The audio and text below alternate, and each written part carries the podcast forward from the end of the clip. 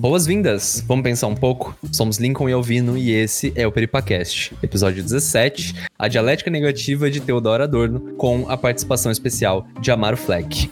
Nosso convidado é professor de filosofia na Universidade Federal de Minas Gerais, UFMG. Ele concluiu a graduação, o mestrado e o doutorado em filosofia pela Universidade Federal de Santa Catarina, UFSC, e o pós-doutorado, concluído em 2018, pela Universidade Federal de Minas Gerais. Ele possui uma grande experiência no tema e a sua pesquisa atual em teoria social e filosofia política, sobretudo no âmbito da teoria crítica da sociedade. Ele é membro membro do GT da Teoria Crítica da Unpof, escreveu a seguinte tese: Theodor Adorno, um crítico na era dourada do capitalismo. Esse podcast é parceiro do Centro Acadêmico Bento Prado Júnior, do Departamento de Filosofia da Universidade Federal de São Carlos. E para maiores informações e outros episódios, vocês podem acessar o site www.peripacast.com, o nosso Instagram e Facebook, arroba peripacast.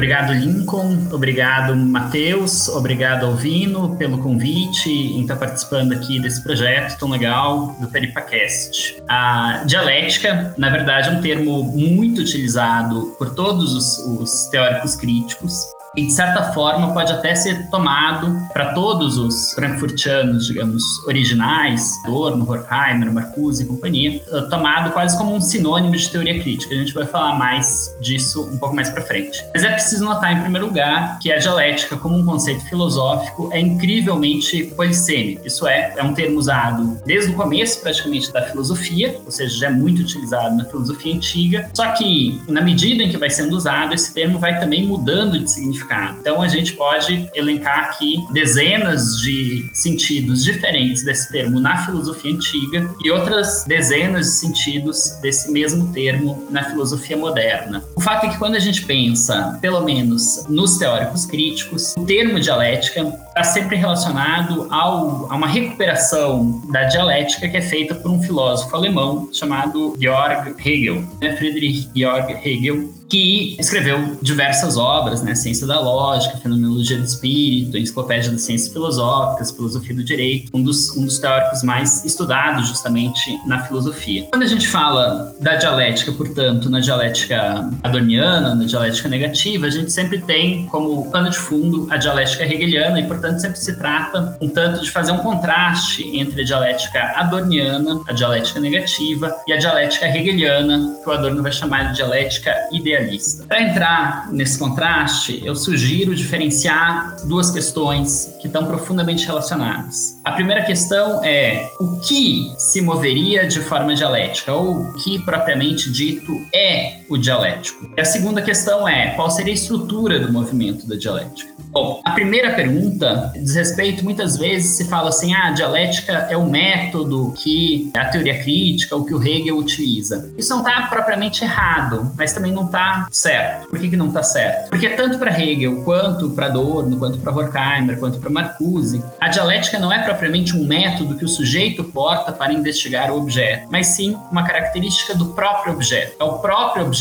que se move de forma dialética, é o próprio objeto que é dialético e é precisamente por ser dialético o objeto que o método apropriado para investigá-lo, para explorá-lo, é também um método dialético. Mas a pergunta aqui é qual objeto que se move dialeticamente? Todos os objetos ou algum objeto em específico? Para Hegel, grosso modo, pode ser respondida como todos os objetos finitos são dialéticos. Então, para Hegel, tudo, exceto o próprio espírito absoluto, seria dialético e precisaria ser estudado de forma dialética. E o que, que caracteriza justamente esse movimento das coisas finitas? Objetos finitos são contraditórios, e isso significa que eles, de uma certa forma, se movem em direção à sua própria abolição ou à sua própria uh, transformação em algo contrário ao que eles originalmente eram. Eles perpassam pelos seus opostos eles se convertem no contrário do que eles originalmente eram. E isso é uma característica geral das coisas. Para Hegel, isso significa que a natureza ela mesma se move de forma dialética, o que é vivo morre e já traz em si o germe de sua morte, o que é morto também traz em si o germe da vida e por aí vai. Está presente na nossa própria estrutura do pensamento, está presente nas relações sociais, né? então de uma certa forma a gente pode dizer que tudo que é finito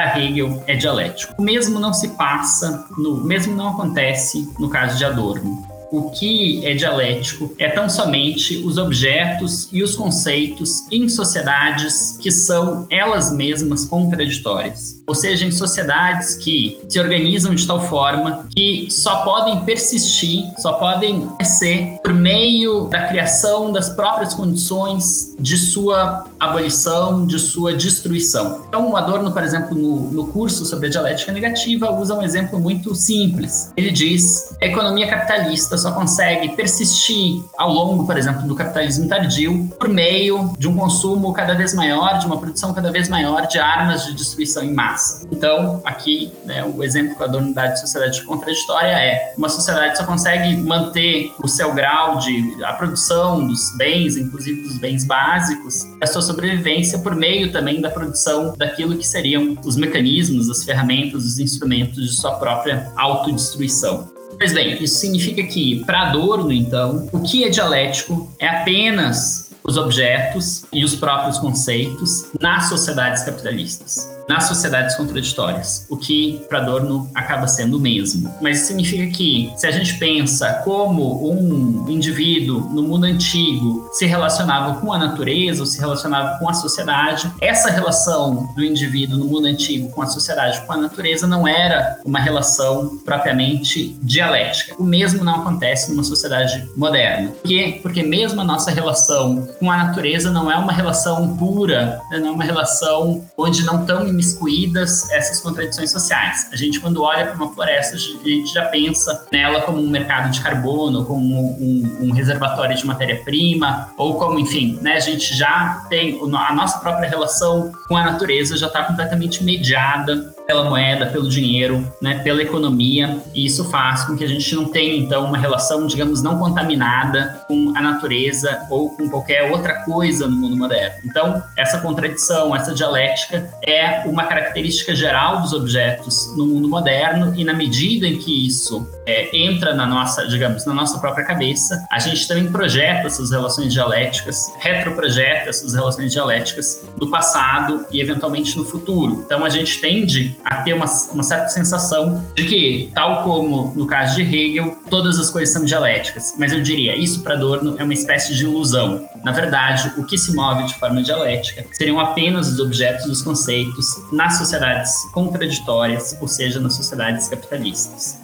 Pois bem, e com isso a gente entendendo o que é, portanto, os objetos dialéticos, aquilo que se move de forma dialética e, portanto, precisa também de uma dialética para explicá-los, né, para abordá-los, para compreendê-los, a gente pode passar para a segunda questão, que se move dialeticamente, mas qual seria a estrutura dessa movimentação? E aí a questão é onde, na verdade, se concentra quase todo o debate desse contraste entre Hegel e Adorno, porque para Hegel é mais ou menos conhecida uma fórmula, né, uma certa estrutura um tanto esquemática que o próprio Hegel evita o tempo todo usar, que de uma forma, digamos, bem errada, a gente pode resumir em tese, antítese, síntese. Errada, porque o próprio Hegel não utiliza, mas o Hegel utiliza outras terminologias triádicas, por exemplo, em si, para si e em si, para si, para se referir sempre à dialética como um movimento que passa, de uma certa forma, por três momentos. Um primeiro momento, uma certa ingenuidade, onde o objeto, por exemplo, se é um objeto consciente, ele tem uma consciência de si, mas que ainda não passa pela visão dos demais. Depois, essa primeira visão mais ingênua passa por uma segunda relação um pouco mais complexa, no qual o indivíduo, se a gente pensar, por exemplo, num ser humano, o indivíduo se vê a si próprio por meio dos olhos dos demais, e esse segundo momento vai ser superado no terceiro, esse termo importante, superação, né, ou suprassunção, é justamente o Aufhebung hegeliano, onde o indivíduo vai passar a ter uma relação, se reconhece enquanto um ser existente, independente, a parte dos demais, mas também percebe que ele mesmo é moldado pela forma como os demais o veem. Então, portanto, a gente teria esses três momentos do em si, para si, do em si para si, sendo que no terceiro momento se supera e se tem uma visão, digamos, correta do indivíduo. Mas essa estrutura ela serve também para estruturar não apenas, digamos, o desenvolvimento individual, mas também o desenvolvimento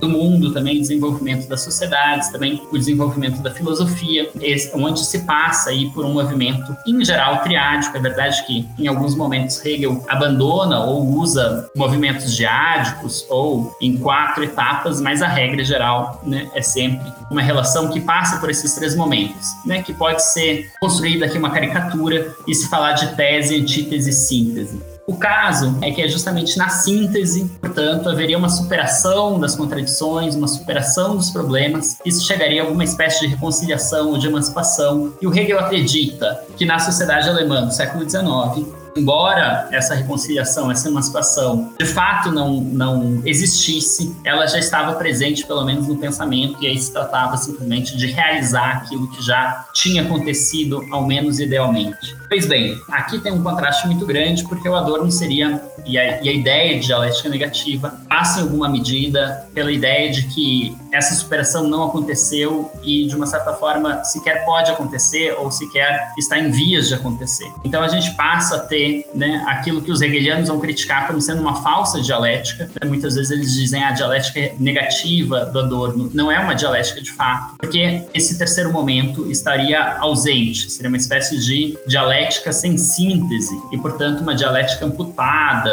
que ficaria circulando em meras antinomias, né, sem chegar a lugar algum, né, uma espécie de errância, sem chegar a reconciliação nenhuma, emancipação nenhuma. Pois bem, como adorniano nesse caso, eu responderia que é precisamente por não levar em conta o primeiro problema, né, o problema de qual é o objeto que se move dialeticamente, que se chega a essa concepção um pouco equivocada da dialética negativa. Não se trata, então, portanto, apenas de uma dialética sem síntese ou de uma errância por meio das antinomias. Se trata, na verdade, de perceber que, numa sociedade contraditória, de fato as coisas se movem por meio dessa errância. Mas a superação seria não uma superação dentro da dialética, mas uma própria superação da dialética. Ou seja, uma sociedade que chegasse a essa reconciliação, que chegasse a essa emancipação, seria uma sociedade que passaria justamente, que abandonaria a dialética, e superaria a própria dialética, porque aí né, os objetos e os conceitos já não seriam mais contraditórios.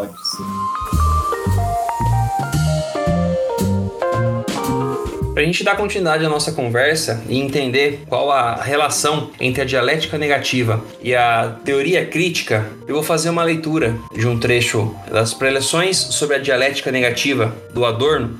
É um texto de tradução livre feita pelo nosso próprio convidado, Inicia a citação, abre aspas. Gostaria de propor, de modo geral, que a dialética negativa, cujos elementos e ideia tenho exposto para vocês, é essencialmente idêntica à teoria crítica.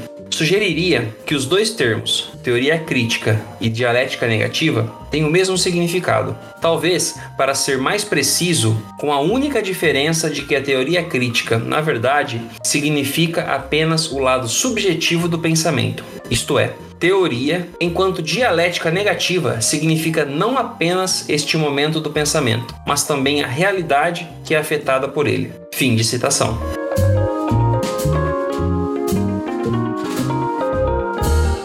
A, a, citação deixa claro, o Adorno considera que os dois termos são absolutamente idênticos, né? Que dialética negativa e teoria crítica têm o mesmo significado, têm o mesmo sentido. E mais, ele diz apenas que a, a diferença seria que quando a gente fala teoria crítica, a gente pensa em algo que é subjetivo, né? Em algo que estaria, digamos, dentro das nossas cabeças, ou algo do gênero, e que, portanto, seria meramente subjetivo ou teórico, ao passo que quando a gente fala em dialética negativa, a gente não está se referindo apenas a teoria, mas também a própria realidade que é afetada por esse pensamento. Então, portanto, né, a dialética negativa não seria apenas a teoria que critica a realidade, mas também a própria realidade que se move né, por meio dessa errância uh, antinômica, né, pelo menos em uma sociedade capitalista, em uma sociedade contraditória. Pois bem, teoria crítica é um termo que serviu um pouco como rótulo ou como, como o grande guarda-chuva, né, o termo guarda-chuva, sobre o qual se reúnem uma proposta de pensamento, uma construção coletiva, digamos, de pensamento crítico da teoria social, né, que está vinculado ao Instituto de Pesquisa Social que originalmente ficava em Frankfurt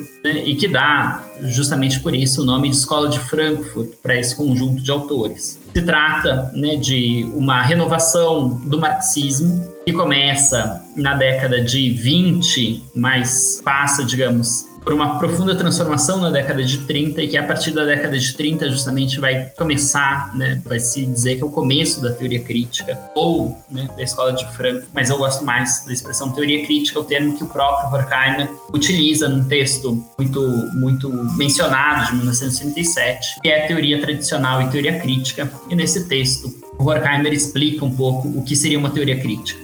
Grosso modo, talvez a diferença mais fundamental seria que, enquanto a teoria tradicional ela busca, sobretudo, legitimar o existente, ela legitima o existente por meio, em, em grande medida, de uma forma de pensamento que depois o Horkheimer vai chamar de razão subjetiva, ou seja, uma certa razão que não teria uma pretensão forte, enfática de verdade, ou seja, uma, um tipo de racionalidade que é visto como escolha dos melhores meios para atingir determinados fins, uma escolha que não diz respeito aos próprios valores e fins que estão sendo perseguidos, mas apenas aos meios para atingir esses fins, e, portanto, um tipo de razão que pensa, sobretudo, em termos de eficiência. Né? A teoria crítica, contrariamente a esse tipo de teoria tradicional, vai não buscar legitimar o existente, mas sim buscar transformar o existente superar as contradições, os sofrimentos do existente, por meio de um, um tipo de racionalidade, que o próprio Horkheimer vai chamar de objetiva, que consideraria que a razão se encontra nas próprias coisas,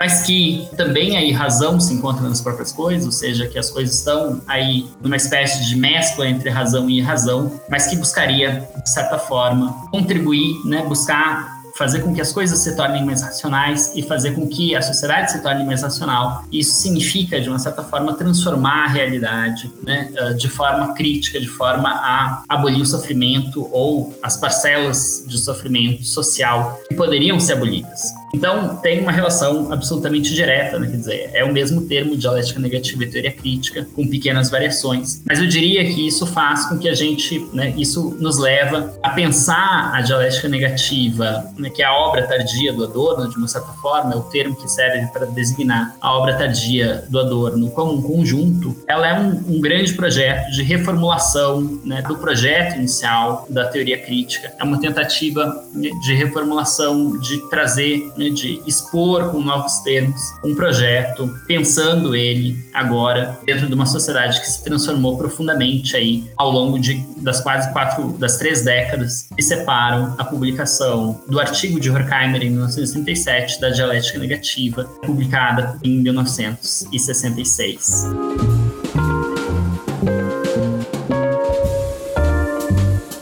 Mais um trecho do texto Dialética Negativa, editora Zahar de 2009, abre aspas, pois nas próprias necessidades dos homens catalogados e administrados há algo que reage naquilo em que eles não estão completamente controlados, o excedente da parcela subjetiva da qual o sistema não se assenhorou completamente. As necessidades materiais precisam ser respeitadas mesmo em sua figura invertida, causada pela superprodução. Fecha aspas.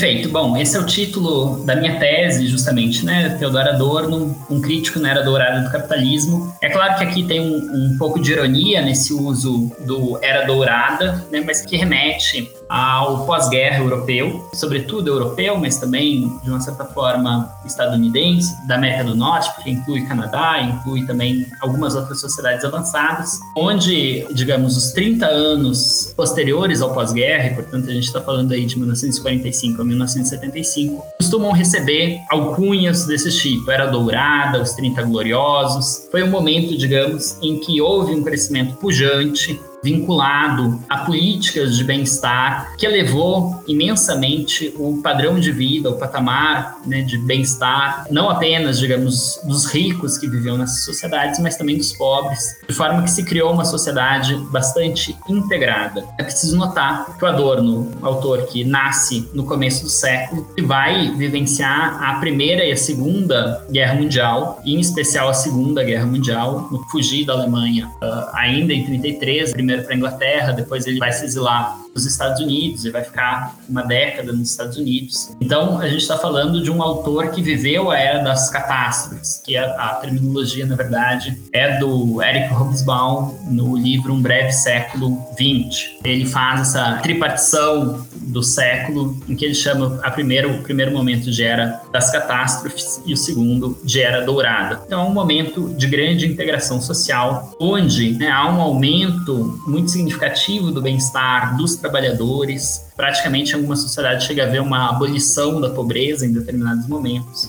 Mas ainda assim, para Adorno, isso era uma sociedade que, embora tivesse superado alguns problemas muito sérios alguns, digamos, carências, carestias mais básicas, ainda assim, essa era uma sociedade marcada por uma forma de dominação muito pervasiva e que causava inúmeros sofrimentos né, infelicidades, não apenas nos trabalhadores, mas no conjunto da sociedade. O que o Adorno comenta é justamente isso, quer dizer, que por trás, atingindo certos patamares, mesmo conseguindo uh, superar certos problemas muito grandes, ainda assim, essas sociedades, eu estou falando aqui claramente da sociedade sociedades avançadas, porque nas sociedades como a nossa, né, isso nunca chegou de fato a acontecer. Mesmo nessas sociedades, ainda esse padrão ainda era profundamente racional, não porque não tinha uma certa abundância, mas sim porque as pessoas ainda eram, grosso modo, mecanismos do processo de produção da economia, né, da engrenagem econômica, muito mais do que sujeitos ativos e livres que podiam,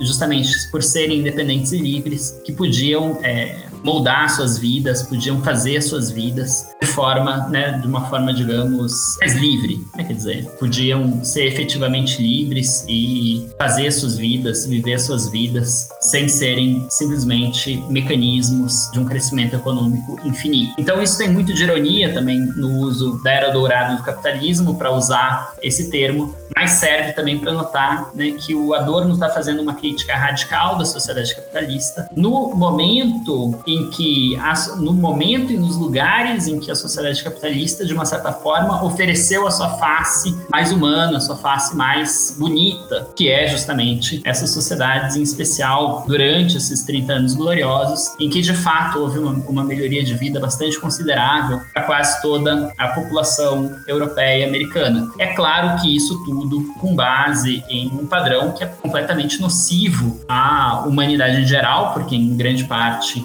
baseada também em relações exploratórias com outros povos, com outros lugares, mas ao mesmo tempo também num padrão muito nocivo, porque, enfim, se trata aqui do Fordismo, se trata aqui de uma destruição das cidades que se dá por meio do avanço do automóvel, né, e uma transformação da vida, uma aceleração da vida, que também tem muitos problemas. Então, o Adorno está fazendo uma crítica radical da sociedade capitalista. É preciso notar que ele está, de uma certa forma, frente à face mais bonita da sociedade capitalista, já apresentaram. Por isso, viria uma pergunta, bom, né, como o Adorno veria isso agora, como Adorno veria isso na periferia e não nos lugares mais avançados do capitalismo. Certamente veria com outros olhos, veria de uma outra maneira. Mas também é curioso que o Adorno, em algumas passagens, sobretudo na obra mais tardia, ele parece ser bastante consciente das fissuras existentes nesse, nessa era dourada. Ou seja, em, ele ia percebendo que isso tudo, que aparentemente era muito bom, que aparentemente tinha sua beleza, estava prestes a ruir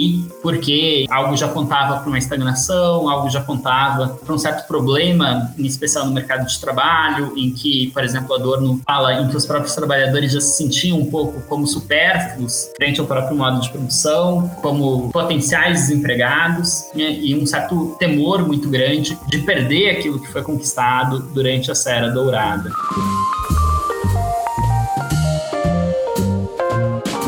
Gente dá continuidade à nossa conversa, eu vou fazer a leitura de um trecho das reflexões sobre a teoria de classes, crítica marxista, texto de 1942 do Adorno. Abre aspas, a miséria em comum converte os proletários em classe. Essa miséria resulta como consequência de sua posição no processo produtivo da economia capitalista e aumenta ao longo desse processo até o insuportável. Assim, a própria miséria transforma-se na força da revolução que deve superar a miséria. Os proletários não têm nada a perder a não ser os seus grilhões e tudo a ganhar. A escolha não será difícil para eles. E a democracia burguesa é progressiva na medida em que garante a margem de ação para a organização de classe, cujo peso numérico acarreta o revolvimento. Contra isso, todas as estatísticas podem ser elencadas. Os proletários têm mais a perder do que os seus grilhões. Em comparação com as condições inglesas de 100 anos atrás, tal como se apresentavam diante dos olhos dos autores do manifesto, seu padrão de vida não piorou, mas sim melhorou. O desenvolvimento das forças técnicas de produção. Com o desenvolvimento das forças técnicas de produção, os trabalhadores obtiveram uma menor jornada de trabalho, melhor alimentação, moradia e vestiário, vestuário, proteção dos membros da família e da própria velhice e maior tempo médio de vida. É indiscutível que a fome os urgiu e a fusão incondicional e a revolução. Em compensação, a própria possibilidade de uma fusão e de uma revolução de massas tornou-se questionável. Fim de citação. O que o Adorno faz aqui é uma, uma, certa brincadeira, né, no qual ele repete no começo, de forma, claro, por meio de uma paráfrase, partes do Manifesto Comunista, tinha pouco, mais, pouco menos de 100 anos, ou seja, o Manifesto Comunista, que é de 1849. E aí ele faz uma comparação. Bom, né, a situação dos, dos trabalhadores em 1849, o Adorno não está criticando aqui Marx e Engels, pelo contrário, ele concorda com Marx e Engels. Ele fala, olha, em 1849, de fato, os trabalhadores não tinham nada a perder a não ser os seus grilhões. Eles estavam unidos, eles estavam unidos por causa da fome e da miséria, por causa disso eles tinham um interesse direto na revolução. Eles queriam transformar a sociedade. Porém, o que aconteceu nesses 100 anos, durante esses 100 anos? Houve aquilo que o Adorno chama de integração do proletariado. O que é integração do proletariado? Significa que aos poucos, né, os trabalhadores foram conquistando, conquistando aqui por meio de lutas, por meio de greves, por meio de associações uh, sindicais, foram conquistando melhores salários, foram conquistando melhores condições de trabalho, de forma que, mais para o final do século, eles de fato tinham uma outra situação depois, né? Uh, em 1942, e o Adorno escreve isso nos Estados Unidos, ele está olhando para os trabalhadores ele vê que os trabalhadores têm muito mais coisas a perder do que os seus grilhões. Quer dizer, eles estão ali com financiamento do seu carro, financiamento da sua moto, né? Comprando uma casa própria ou né, vivendo uma vida num padrão bem mais razoável, tendo uma média, uma expectativa de vida muito maior, tendo um certo conforto, né? Algo que é uma integração certamente pelo consumo, embora também por alguns direitos, quer dizer, também tem serviços de saúde, também tem serviços de educação que antes eles não tinham acesso. Mas enfim, o, o trabalhador já não se encontra mais naquela situação em que ele tem um interesse imediato pela revolução. Pelo contrário, ele agora se encontra numa situação em que ele tem um interesse na preservação da ordem social existente e tem um interesse em pequenas transformações que levem ele a uma situação ainda um pouco melhor. Né? Mas isso se ganha por meio muito mais de barganha do que de revolução. Então, o que o Adorno está falando aqui é simplesmente: olha, houve uma integração do proletariado, o proletariado não se encontra mais, os trabalhadores não se encontram mais tal como eles se encontravam 100 anos atrás, e agora eles não têm mais um interesse na revolução. Os trabalhadores já não são mais um sujeito revolucionário. E ele não está criticando aqui Marx e Engels suporem que os trabalhadores eram um sujeito revolucionário. O Adorno está concordando com eles, está falando: olha, de fato, em 1840, os trabalhadores eram um sujeito revolucionário. Hoje, eles já não são mais. Hoje, eles se encontram integrados à sociedade capitalista e eles têm interesse na preservação da sociedade capitalista, porque eles têm coisas a perder numa possível superação. Por um lado, a gente encontra essa situação né, de que não tem um sujeito coletivo que possa atuar como uma espécie de ator, né, de agente da história, interessado numa superação do capitalismo. Por outro lado, a gente tem também um processo de integração psíquica que acontece por meio, por exemplo, da indústria cultural. Então, né, a indústria cultural, de uma certa forma, domina e coloniza o nosso próprio imaginário, a nossa psique, e faz com que a gente, sem intenção,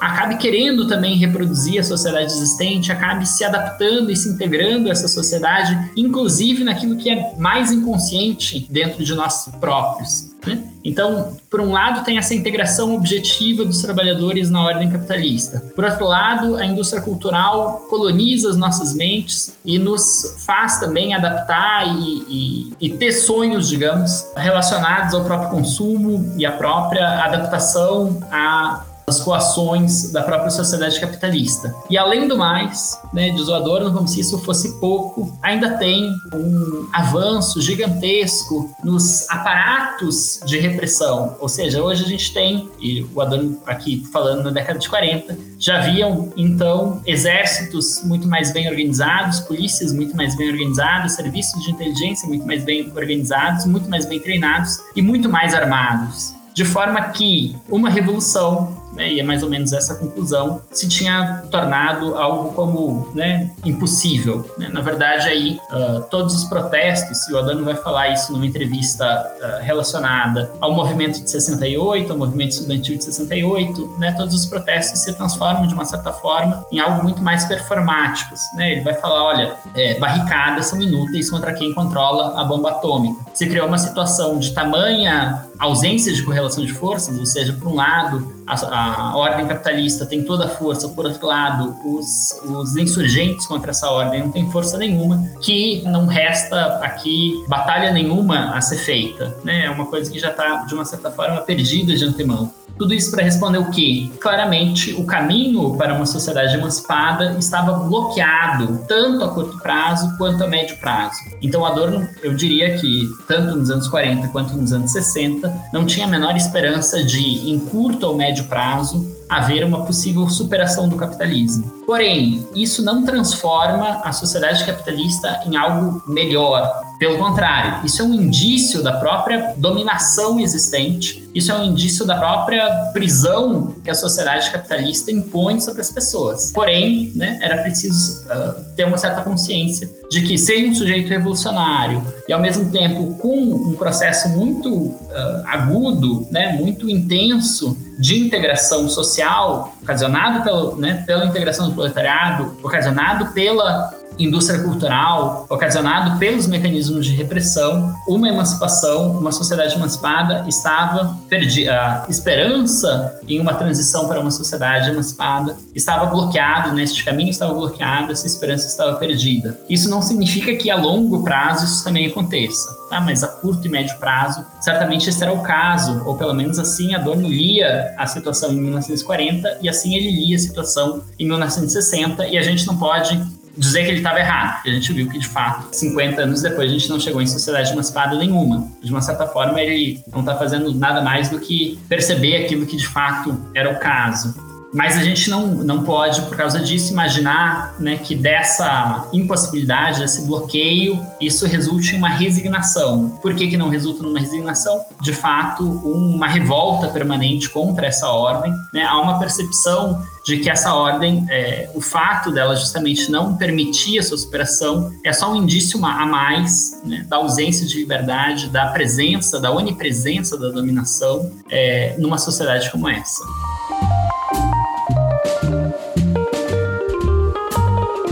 Bom, para fechar então com o último tópico, a gente vai fazer uma última citaçãozinha, que é Minima Moralia, aforismo 100, da página 137 a 138, de 1992. Abre aspas. Quando se pergunta pelo objetivo da sociedade emancipada, obtém-se respostas tais como a realização das possibilidades humanas ou a riqueza da vida. Tão ilegítima essa questão inevitável, tão inevitável o caráter repelente impositivo da resposta, que traz à lembrança o ideal social-democrata de personalidade, próprio daqueles naturalistas barbaças do século XIX, desejosos por gozar a vida, a única resposta delicada seria a mais grosseira, que ninguém mais passe fome. A suposição ingênua de uma inequívoca tendência à elevação da produção já é, ela própria, uma parte desse espírito burguês que só admite o desenvolvimento numa única direção, porque, fechado em si como uma totalidade, dominado pela quantificação, é hostil à diferença qualitativa. Se se pensa a sociedade emancipada como uma emancipação precisamente dessa totalidade, então certas perspectivas tornam-se visíveis, que têm muito pouco em comum com o crescimento da produção e seus reflexos humanos. Como as pessoas sem inibições não são de modo algum as mais agradáveis e sequer as mais livres, uma sociedade liberada das cadeias que as acorrentam poderia bem tomar consciência de que as forças produtivas também não são o substrato último do homem, mas representam tão somente a forma histórica do homem, adequada à produção de mercadorias. Talvez a verdadeira sociedade se farte do desenvolvimento e deixe, por pura liberdade, possibilidades sem utilizar, ao invés de se precipitar com uma louca compulsão rumo a estrelas distantes. Uma humanidade que não conheça mais as necessidades começará a compreender um pouco o caráter ilusório e vão de todos os empreendimentos realizados até então para se escapar da necessidade e que, com a riqueza, produziram a necessidade numa escala ampliada. Até mesmo o prazer seria por isso afetado, visto que seu esquema atual é inseparável da industriosidade, do planejamento, da intenção de impor a sua vontade, da sujeição. Rien faire comme une bête. Flutuar na água, olhando pacificamente para o céu. Ser e mais nada, sem nenhuma outra determinação nem realização. Eis o que poderia ocupar o lugar do processo, do fazer, do realizar e assim cumprir verdadeiramente a promessa da lógica dialética de desembocar em sua origem. Fecha aspas.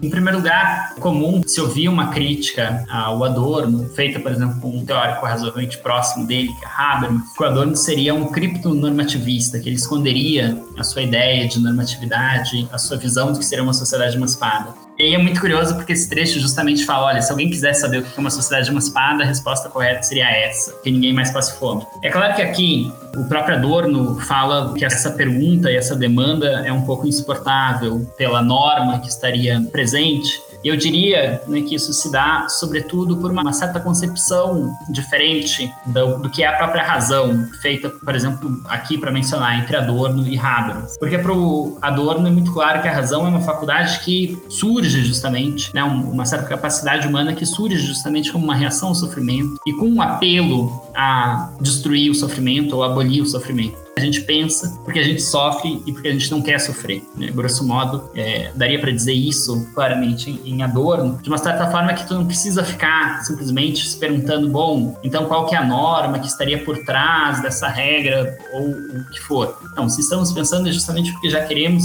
abolir um sofrimento e isso é o que nos impele a pensar. De uma certa forma, portanto, o desejo é sim o pai do pensamento, mas é esse desejo, o desejo de viver de uma forma melhor, de viver de uma forma forma menos sofrida, com menos infelicidade. Isso significa, evidentemente, né, a primeira resposta de uma, do que seria uma sociedade emancipada é claramente uma superação não apenas da fome, a fome aqui representa toda a carestia, toda a necessidade básica, né, toda a privação extrema, mas então a primeira resposta, evidentemente, ainda que grosseira, né, como o notador, não é uma sociedade emancipada, é uma sociedade onde ninguém passa fome, onde ninguém passa privações extremas, onde ninguém sofre né, por coisas que seriam absurdas, dados o nível atual de produção, dado o potencial produtivo, né, de geração de riqueza, de abundância que a gente tem. Porém, o próprio Adorno observa em diversas outras passagens que quando a gente pensa no que seria, quando a gente faz um projeto do que seria uma sociedade emancipada, quando a gente pensa o que seria uma sociedade, uma utopia, a gente acaba imiscuindo, ainda que de forma invertida, a nossa própria sociedade lá. Então, por exemplo, se a gente vive numa sociedade de escassez, como é o caso da nossa, a gente vai pensar justamente a sociedade utópica como a inversão dessa escassez. Então, portanto, uma sociedade de abundância. Né? Mas com isso a gente acaba simplesmente pensando o, o, oposto do que seria a nossa sociedade, aquilo que a gente mais sofre, como sendo resolvido numa sociedade utópica. Porém, o que o Adorno nota é que né, quando a gente justamente consegue se desvencilhar dos grilhões que nos acorrentam a essa ordem social, o mundo se transformaria, a própria razão se transformaria, as categorias se transformariam, de forma que, se, que seria impossível realmente a gente projetar o que seria uma sociedade emancipada ou o que seria uma verdadeira utopia. Tudo que a gente consegue é projetar, de uma certa forma, a sombra da nossa própria sociedade no futuro. Evidentemente, o, o Adorno, ele, isso ele fala ao longo de toda a sua obra, ele pensa em grande medida que o próprio fazer teórico e a teoria crítica, em, em grande medida, estão dirigidos contra a ideia da barbárie retomada a forma como ela apareceu no século XX, ou seja, os casos mais acentuados do nazismo, de Auschwitz, nos campos de concentração, mas é, também em, em tudo o que o nazismo e o fascismo representam, ou seja, uma sociedade destrutiva num grau absurdo. Então, que isso também está sempre presente, quer dizer, mesmo na impossibilidade de uma emancipação, é preciso uh, se engajar em uma teoria crítica para tentar, de todos os modos, evitar que Auschwitz se repita, né, e para evitar que a barbárie se perpetue. Mas ainda assim, né, é, isso certamente não é suficiente. O Adorno fala em muitos trechos de algo bem mais positivo do que isso, né? Não simplesmente não evitar uma recaída na barbárie, evitar né, a repetição do fascismo, do nazismo, mas também pensar, pelo menos em longo prazo, em uma sociedade de fato emancipada. Entende que ela não seria capitalista, uh, acho que isso eu já tinha comentado, né? Portanto, uma produção voltada para a satisfação de necessidades, não para o lucro, mas também né, uma ausência de sofrimentos evitáveis, como fome, privação, mas também uma diminuição ou mesmo uma abolição do trabalho, certamente todo trabalho árduo, mas criando de fato uma sociedade onde os indivíduos têm tempo disponível. E o que o Adorno comenta no final dessa passagem justamente vai contra, né, ironicamente, esse ideal da social-democracia. O Adorno usa ironicamente essa expressão, os, sociais-democratas barbudos, barbaços do século XIX, que pensavam justamente a sociedade emancipada como uma sociedade em que os indivíduos desenvolveriam ao máximo suas capacidades, Portanto, os indivíduos chegariam a uma espécie de perfeição, conseguiriam desenvolver plenamente os seus talentos, as suas habilidades. O Adorno aqui está falando que justamente nisso, a projeção da sociedade capitalista sobre o que seria a sociedade pós-capitalista. Na verdade, a superação possível aqui, uma sociedade realmente emancipada, poderia ser emancipada justamente desse delírio do pleno desenvolvimento de todas as coisas, desse ímpeto produtivista que pensa né, sempre em termos de produzir, produzir e produzir. E aqui tem claramente uma ideia uh, hedonista de fundo, né? onde a sociedade emancipada é uma sociedade do prazer, é uma sociedade do desfrute, onde as pessoas podem de fato se dedicar a não fazer absolutamente nada, se for o caso. Esse é o significado justamente da, da expressão rien faire como uma beta, né? Quer dizer, não fazer nada como um animal, ficar nadando tranquilamente numa lagoa e, e desfrutando o ambiente, a paisagem, a vida, sem ter essa preocupação recorrente de ter que produzir, produzir e produzir, que caracteriza justamente a sociedade capitalista, mas que caracteriza também muitas visões do que seria uma sociedade emancipada, caracteriza também esse ideal do pleno desenvolvimento das habilidades humanas, por exemplo, que está, para assim dizer, nas utopias dos sociais-democratas, em boa parte das utopias dos socialistas.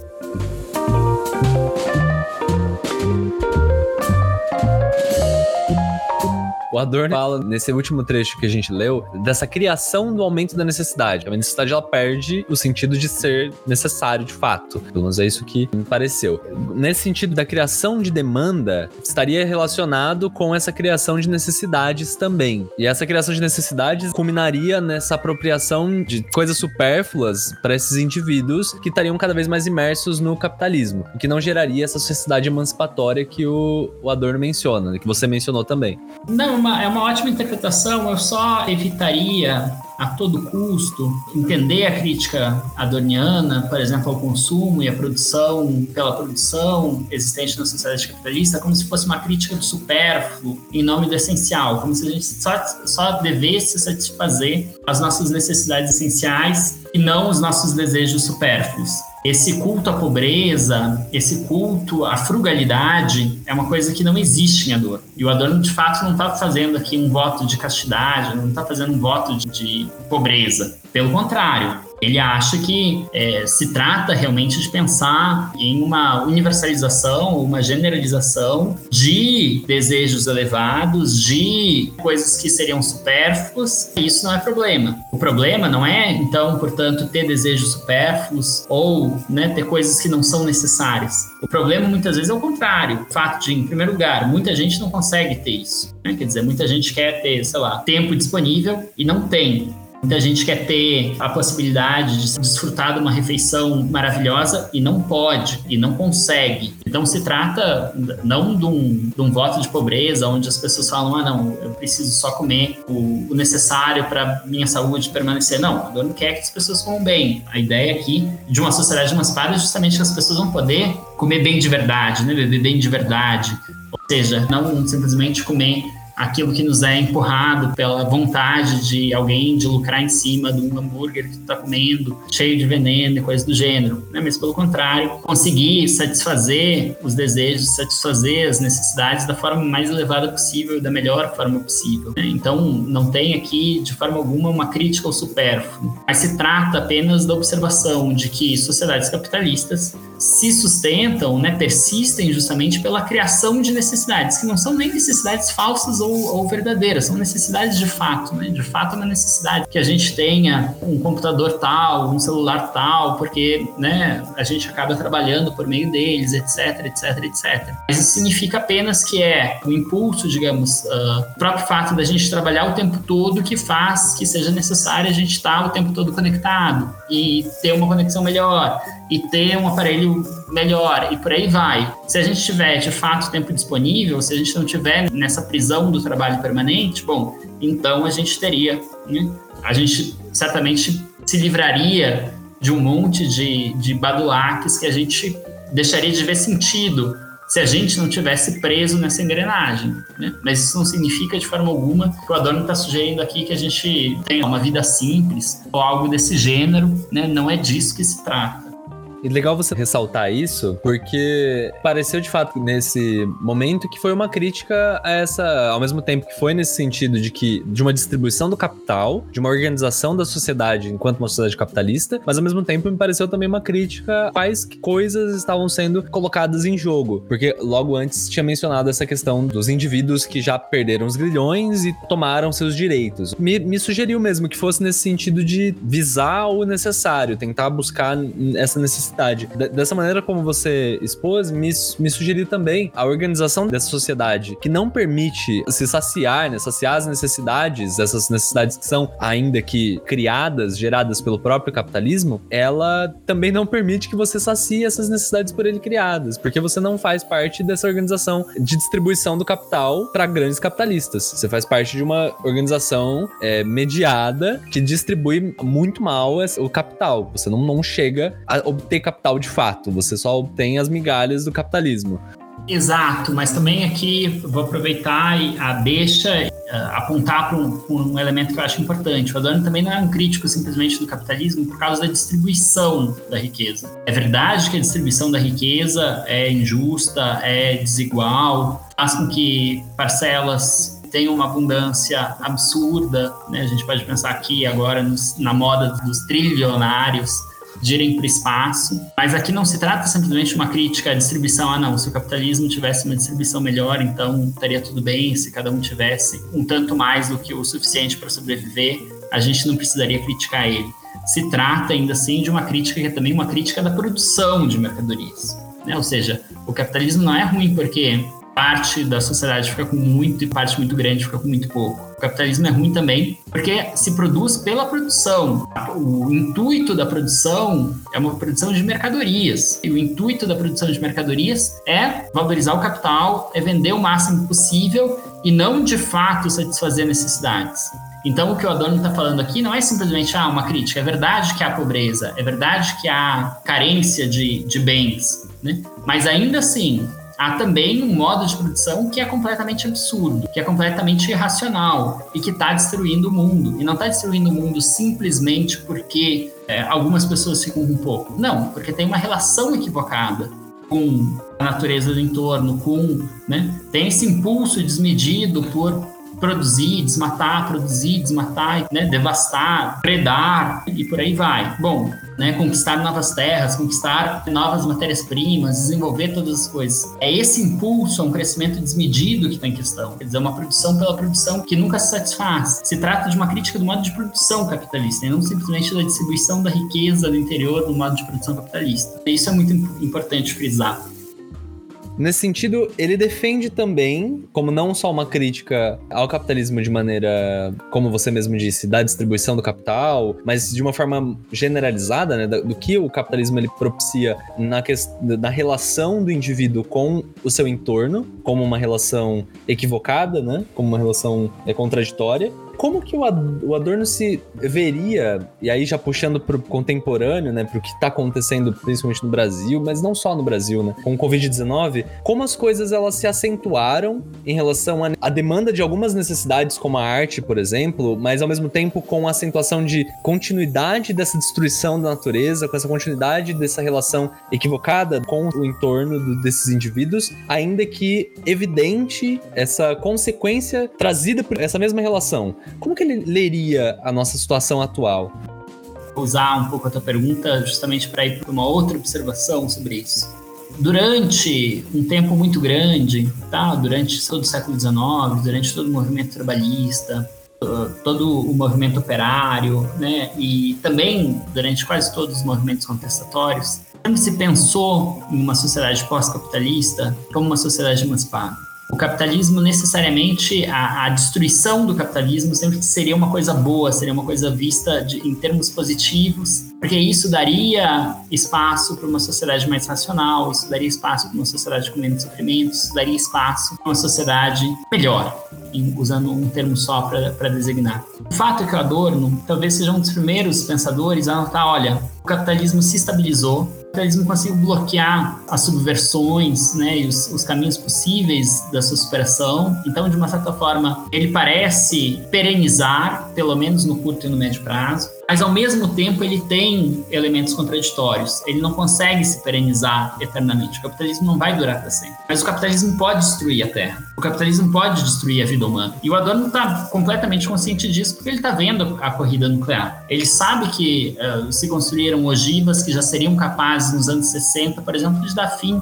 à vida humana na Terra, de acabar com, com continentes inteiros, poucos minutos. Então Adorno é completamente consciente disso. Ele é completamente consciente de que, bom, talvez o capitalismo não dê espaço, não dê lugar para uma forma mais racional de vida, para uma forma mais, né, mais interessante de organização social, mas ele pode simplesmente dar espaço para a catástrofe, ele pode simplesmente dar, né, na sua queda, uma série de tormentos sem fim. Isso que a gente está vendo em grande medida é isso. E aqui a gente pode pensar em diversas coisas. Por um lado, crescimento de dessa extrema direita, que é pura pulsão de morte, ou seja, os caras estão né? vendo os danos que estão causando, mas só conseguem pensar em termos ainda mais desmatamento, depredação, vamos minerar as terras indígenas, vamos colocar soja na Amazônia, vamos, enfim, isso, é, isso é pulsão de morte, isso é uma sociedade que está vendo as coisas terminarem e está tentando acelerar o processo de, de destruição delas. Um comportamento completamente suicidário. O que é interessante é que se a gente lê alguns textos do Adorno, a gente consegue de uma certa forma,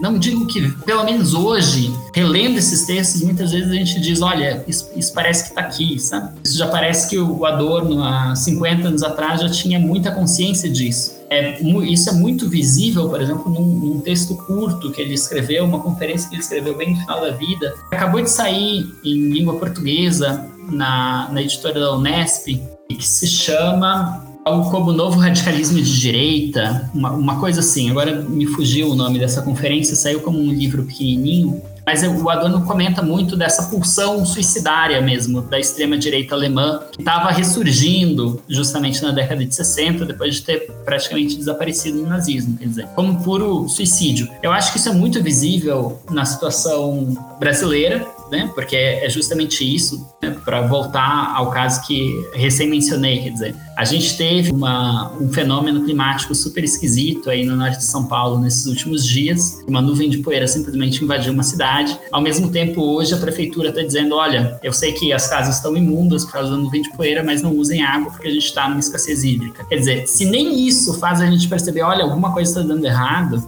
quer dizer, a gente conseguiu ter um, um, um fenômeno inédito, natural, que encheu uma cidade de poeira e não tem água no outro dia para limpar isso, porque a gente destruiu os rios, porque a gente destruiu os reservatórios de água, porque está chovendo menos, porque a gente está desmatando a Amazônia, a gente sabe que é por causa disso, e nem assim a gente consegue parar por um momento e falar, olha, então a gente né, tem que alterar radicalmente o nosso modo de produção, o nosso modo de vida, para pelo menos conseguir, sei lá, começar a reflorestar a Amazônia, começar a reflorestar as matas ciliares, começar a recuperar os rios e por aí vai. Não, né? Mesmo nesse momento. Se a gente for olhar, por exemplo, a agenda do Congresso, a agenda né, da sociedade mesmo, o que a gente está vendo é, não, é preciso acabar com, com legislação ambiental, é preciso começar com mineração em terra indígena, é preciso diminuir a, as terras demarcadas e por aí vai. Puro ímpeto suicidário. Isso é justamente, e eu acho que o que fica claro no episódio da Covid-19, em grande medida, é essa mesma coisa. Uma sociedade que está vendo o, o colapso climático batendo na porta. A gente sabe que epidemias acontecem a, cada regularmente, com alguma frequência, mas a gente sabe também né, que epidemias como essas se dão justamente no entorno de matas, né, de, de regiões desmatadas, em que um certo ecossistema está sendo destruído e libera uma certa possibilidade, pelo menos, de vírus contaminarem, né, saírem de seu habitat e contaminarem habitats exteriores. Então, eu diria simplesmente que isso é um, um certo indício né, dessa possibilidade. É claro que isso não é um destino, né, o fim da humanidade, né, o colapso climático não é um destino, tem muito a ser jogado, tem muito a ser disputado no que diz respeito a isso. Mas, evidentemente, é um, um forte indício de que, bom, algum alguma coisa muito grande, está dando errado com a nossa forma de organização social e a gente parece cada vez mais incapaz de pensar como a nossa organização social está criando esses eventos catastróficos e como seria possível deixar de produzir esses eventos catastróficos ou pelo menos atenuar o risco deles, uma vez que a gente já destruiu tanto, né, que efetivamente uh, não dá mais para pensar em sociedades emancipadas como, sei lá, como se pensava nos anos 60, como a Adorno pensava, por exemplo, nos anos 60. Hoje, por exemplo, a demanda seria certamente muito mais vinculada ao colapso climático e, portanto, a gente teria que ter, se a gente fosse pensar uma sociedade emancipada hoje, a gente teria que pensar muito mais em termos de como não causar danos ainda maiores à natureza do que a Adorno pensava 50 anos atrás e por aí vai.